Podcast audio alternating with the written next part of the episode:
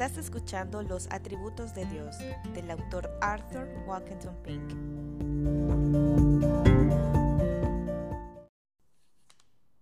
Capítulo 2. Los decretos de Dios. Y sabemos que Dios hace que todas las cosas ayuden para bien a los que le aman, esto es, a los que son llamados conforme a su propósito. Romanos 8, 28 conforme al propósito eterno que realizó en Cristo Jesús, nuestro Señor. Efesios 3, 11. El decreto de Dios es su propósito o su determinación respecto a las cosas futuras. Aquí hemos usado el singular como hace la escritura porque solo hubo un acto de su mente infinita acerca del futuro. Nosotros hablamos como si hubiera habido muchos, porque nuestras mentes solo pueden pensar en ciclos sucesivos a medida que surgen los pensamientos y ocasiones o en referencia a los distintos objetos de su decreto, los cuales, siendo muchos, nos parece que requieren un propósito diferente para cada uno. Pero el conocimiento divino no procede gradualmente o por etapas. Hechos 15, 18. Conocidas son a Dios desde el siglo todas sus obras. Las escrituras mencionan los decretos de Dios en muchos pasajes y usando varios términos. La palabra decreto se encuentra en Salmos 2.7. Yo publicaré el decreto. En Efesios 3.11 leemos acerca de su determinación eterna. En Hechos 3.23 de su determinado consejo y providencia. En Efesios 1.9 el misterio de su voluntad. En Romanos 8.29 que Él también predestinó. En Efesios 1.9 de su beneplácito. Los decretos de Dios son llamados sus consejos para significar que son perfectamente sabios. Son llamados su voluntad para mostrar que Dios no está bajo ninguna sujeción, sino que actúa según su propio deseo. En el proceder divino, la sabiduría está siempre asociada con la voluntad y por lo tanto se dice que los decretos de Dios son el consejo de su voluntad. Los decretos de Dios están relacionados con todas las cosas futuras, sin excepción. Todo lo que es hecho en el tiempo fue predeterminado antes del principio del tiempo. El propósito de Dios afectaba a todo, grande o pequeño, bueno o malo, aunque debemos afirmar que, si bien Dios es el ordenador y controlador del pecado, no es su autor de la misma manera que es el autor del bien. El pecado no podía proceder de un Dios santo por creación directa o positiva, sino solamente por su permiso, por decreto y su acción negativa. El decreto de Dios es tan amplio como su gobierno y se extiende a todas las criaturas y eventos. Se relaciona con nuestra vida y nuestra muerte, con nuestro estado en el tiempo y en la eternidad.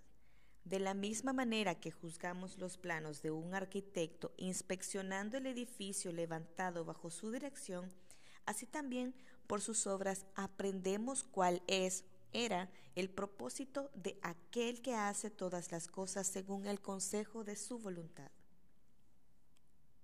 Dios no decretó simplemente crear al hombre, ponerle sobre la tierra y entonces dejarle bajo su propia guía incontrolada, sino que fijó todas las circunstancias de la muerte de los individuos y todos los pormenores que la historia de la raza humana comprende, desde su principio hasta su fin. No decretó solamente que debían ser establecidas leyes para el gobierno del mundo, sino que dispuso la aplicación de las mismas en cada caso particular. Nuestros días están contados, así como también los cabellos de nuestra cabeza. Mateo 10, 30. Pero debemos entender el alcance de los decretos divinos si pensamos en las dispensaciones de la providencia en las cuales aquellos son cumplidos. Los cuidados de la providencia alcanzan a la más insignificante de las criaturas y al más minucioso de los acontecimientos, tales como la muerte de un gorrión o la caída de un cabello. Mateo 10, 30. Consideremos ahora algunas de las características de los decretos divinos son, en primer lugar, eternos. Suponer que alguno de ellos fue dictado dentro del tiempo equivale a decir que se ha dado un caso imprevisto o alguna combinación de circunstancias que ha inducido al Altísimo a tomar una nueva resolución. Esto significaría que los conocimientos de la deidad son limitados y con el tiempo va aumentando en sabiduría, lo cual sería una blasfemia horrible. Nadie crea que el entendimiento divino es infinito, abarcando el pasado, presente y futuro, afirmará la doctrina de los decretos temporales. Dios no ignora los acontecimientos futuros que serán ejecutados por voluntad humana. Los ha predicho en innumerables ocasiones, y la profecía no es otra cosa que la manifestación de su presencia eterna. La escritura afirma que los creyentes fueron escogidos en Cristo antes de la fundación del mundo. Efesios 1, 4. Más aún, que la gracia les fue dada ya entonces. Segunda de Timoteo 1, 9. Fue Él quien nos salvó y nos llamó con santo llamamiento, no conforme a nuestras obras, sino conforme a su propio propósito y gracia, la cual nos fue dada en Cristo Jesús antes del comienzo del tiempo. En segundo lugar, los decretos de Dios son sabios. La sabiduría se muestra en la selección de los mejores fines posibles y de los medios más apropiados para cumplirlos. Por lo que conocemos de los decretos de Dios, es evidente que les corresponde tal característica. Se nos descubre en su cumplimiento todas las muestras de sabiduría en las obras de Dios, que son prueba de la sabiduría del plan por el que se llevan a cabo como declara el salmista, Salmos 104, 24. Cuán numerosas son tus obras, oh Jehová, a todas las hiciste con sabiduría, la tierra está llena de tus criaturas. Solo podemos observar una pequeñísima parte de ellas, pero en otros casos conviene que procedamos a, juzgar el todo por la muestra, lo desconocido por lo conocido. Aquel que, al examinar parte del funcionamiento de una máquina, percibe el admirable ingenio de su construcción, creerá naturalmente que las demás partes son igualmente admirables. De la misma manera, cuando las dudas acerca de las obras de Dios asaltan nuestra mente, deberíamos rechazar las objeciones sugeridas por algo que no podemos reconciliar con nuestras ideas. Romanos 11:33. Oh, la profundidad de las riquezas y de la sabiduría y del, y del conocimiento de Dios cuán incomprensibles son sus juicios e inescrutables sus caminos. En tercer lugar, son libres. Isaías 40, 13, 14. ¿Quién ha escudriñado el Espíritu de Jehová? ¿Y quién ha sido su consejero y le ha enseñado? ¿A quién pidió consejo para que le hiciera entender, o le guió en el camino correcto, o le enseñó conocimiento, o le hizo conocer la senda del entendimiento? Cuando Dios dictó sus decretos, estaba solo y sus determinaciones no se vieron influidas por causa externa alguna. Era libre para decretar o dejar de hacerlo, para decretar una cosa y no otra. Es preciso atribuir esta libertad a aquel que es supremo, independiente y soberano sobre todas sus acciones. En cuarto lugar, los decretos de Dios son absolutos e incondicionales. Su ejecución no está supeditada a su condición alguna, que se pueda o no cumplir. En todos los casos en que,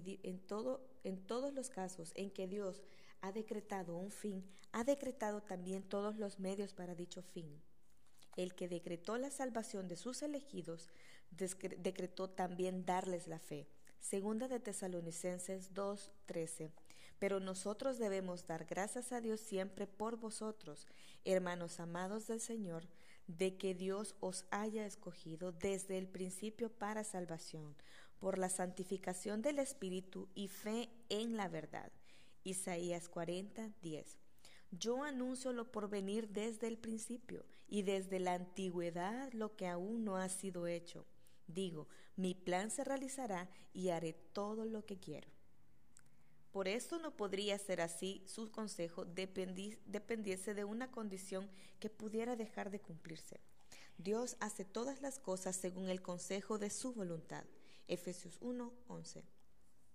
Junto a la inmutabilidad e inviolabilidad de los decretos de Dios, la escritura enseña claramente que el hombre es una escritura responsable, una criatura responsable de sus acciones, de las cuales debe rendir cuentas. Y si nuestras ideas reciben su forma de la palabra de Dios, la afirmación de una enseñanza de, ellas no nos llevará a la negación de la otra. Reconocemos que existe verdadera dificultad en definir dónde termina una y dónde comienza la otra. Esto ocurre cada vez que lo divino y lo humano se mezclan. La verdadera oración está redactada por el Espíritu, no obstante es también clamor de un corazón humano. Las escrituras son la palabra inspirada de Dios, pero fueron escritas por hombres que eran algo más que máquinas en las manos del Espíritu. Cristo es Dios y también hombre. Es omnisciente, mas crecía en sabiduría. Lucas 2, 52. Y Jesús crecía en sabiduría, en estatura y en gracia para con Dios y los hombres. Es todopoderoso y sin embargo fue, segunda de Corintios 13:4, crucificado en debilidad. Es el espíritu de vida, sin embargo murió. Estos son grandes misterios, pero la fe los recibe sin discusión. En el pasado se ha hecho observar con frecuencia que toda objeción hecha contra los decretos eternos de Dios se aplica con la misma fuerza contra su eterna presencia. Tanto si Dios ha decretado todas las cosas que acontecen como si no lo ha hecho, todos los que le reconocen la existencia de un Dios reconocen que sabe todas las cosas de antemano. Ahora bien, es evidente que si Él conoce todas las cosas de antemano, las aprueba o no, es decir, o quiere que acontezcan o no, pero querer que acontezcan es decretarlas. Finalmente, trátese de hacer una suposición y luego considérese lo contrario de la misma. Negar los decretos de Dios sería aceptar un mundo y todo lo que con él se relaciona regulado por un accidente sin designio o por, o por destino ciego. Entonces, ¿qué paz, qué seguridad, qué consuelo habría para nuestros pobres corazones y mentes? ¿Qué refugio habría al que acogerse a la hora de la necesidad y la prueba? Ni el más mínimo. No habría cosa mejor que las negras tinieblas y el repugnante horror del ateísmo. Cuán agradecidos deberíamos estar porque todo está determinado por la bondad y la sabiduría infinitas. Cuánta alabanza y gratitud debemos a Dios por sus decretos. Es por ellos que sabemos que Dios hace que todas las cosas ayuden para bien a los que le aman, esto es, a los que son llamados conforme a su propósito. Romanos 8, 28. Bien podemos exclamar como Pablo, porque de Él y por medio de Él y para Él son todas las cosas. A Él sea la gloria por los siglos. Amén. Romanos 11, 36.